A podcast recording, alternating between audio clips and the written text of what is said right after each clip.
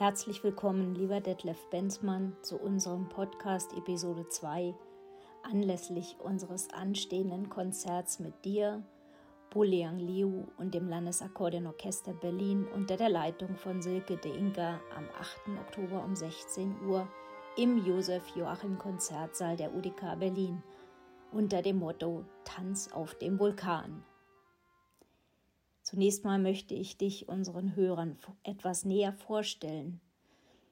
Du hast von 1975 bis 1985 in Berlin studiert mit den zwei Hauptfächern Kontrabass und Saxophon und im Nebenfach Komposition. Abgeschlossen hast du dein Studium mit dem Konzertexamen. Du warst schon seit deinem Studium sehr innovativ und erfolgreich dabei, die Spielmöglichkeiten auf Saxophonen zu erweitern, erfandest eine neue Griffnotation für mehrtöniges Spiel und andere außergewöhnliche Techniken. Du hast unter anderem den Tonumfang auf dem Altsaxophon auf vier Oktaven und eine kleine Terz erweitert und die akustischen Eigenschaften der Saxophone im Rahmen eines NAFÖG-Stipendiums in Kooperation mit der TU Berlin erforscht. Zu deinen Innovationen gehören auch die Entwicklung eines Pianissimo-Registers, die Registererweiterungen und besondere Artikulationstechniken.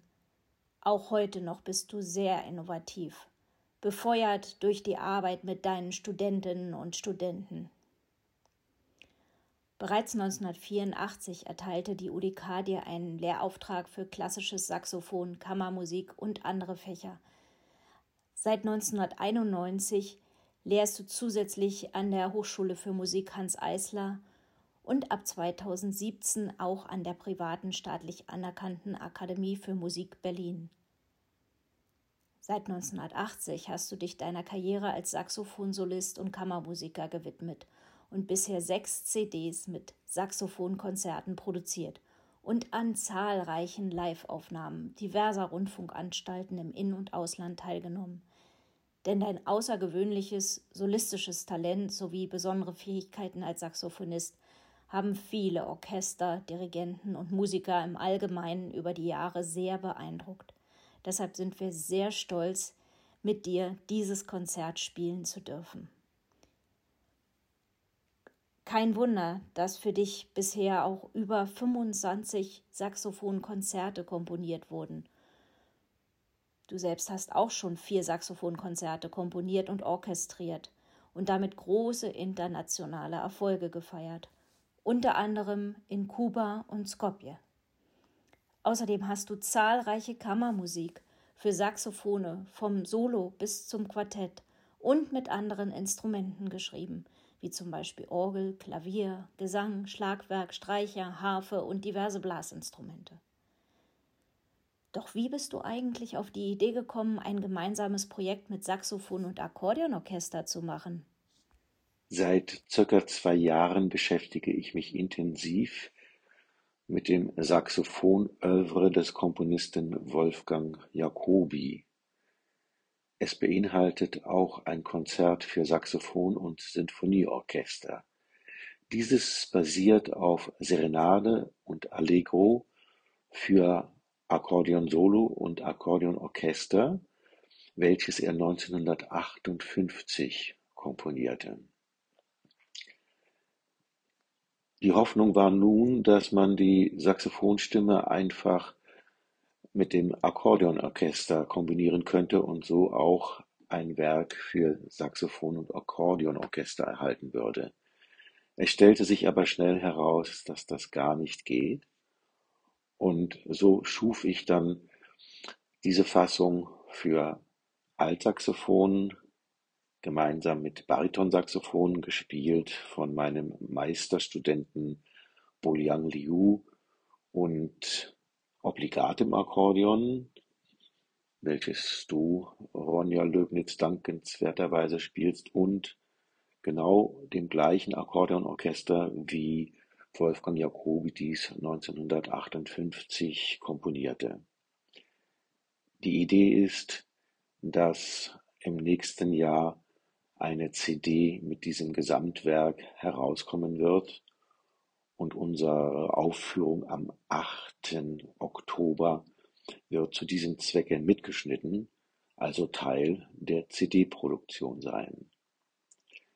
Auf die Idee, mit dem Landesorchester Berlin zusammenzuarbeiten, brachte mich Horst Peter Wilke, den ich schon lange als sehr guten Akkordeonisten kenne.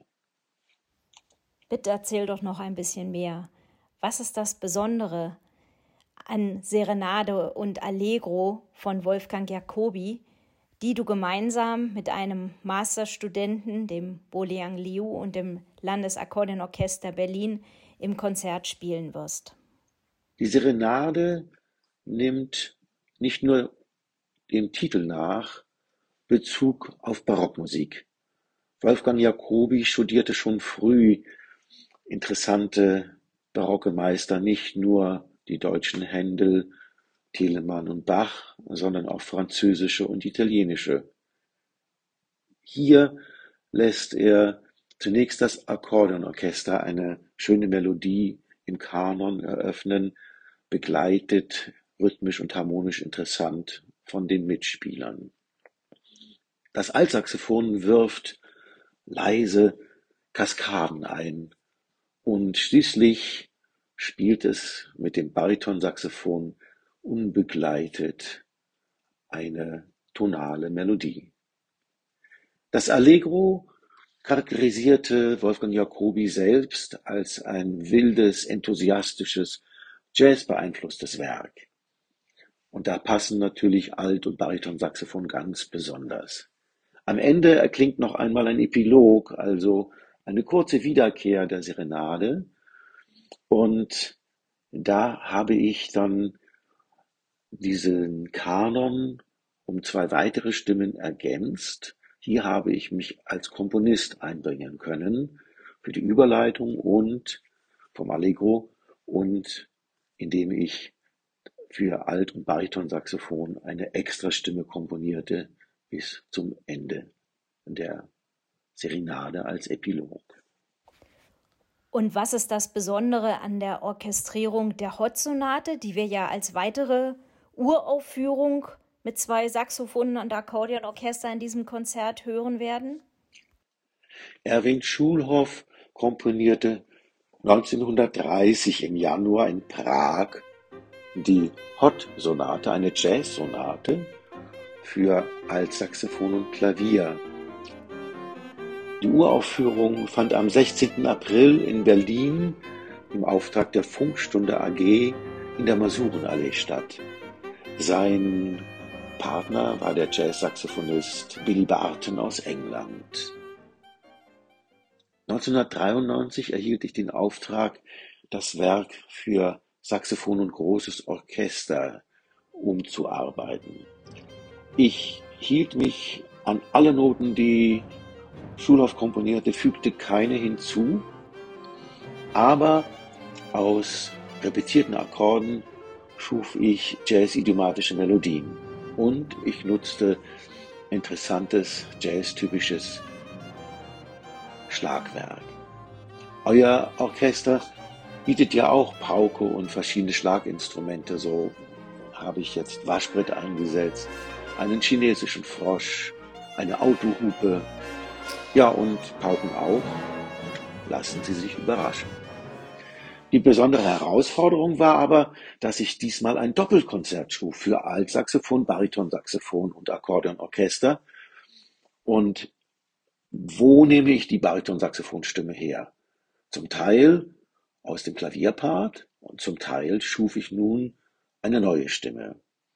Und wie kann ich die Farben, die ich im Kopf hatte, in der Orchestration mit Orchester, die ich im Klavier höre, auf die Akkordeons übertragen?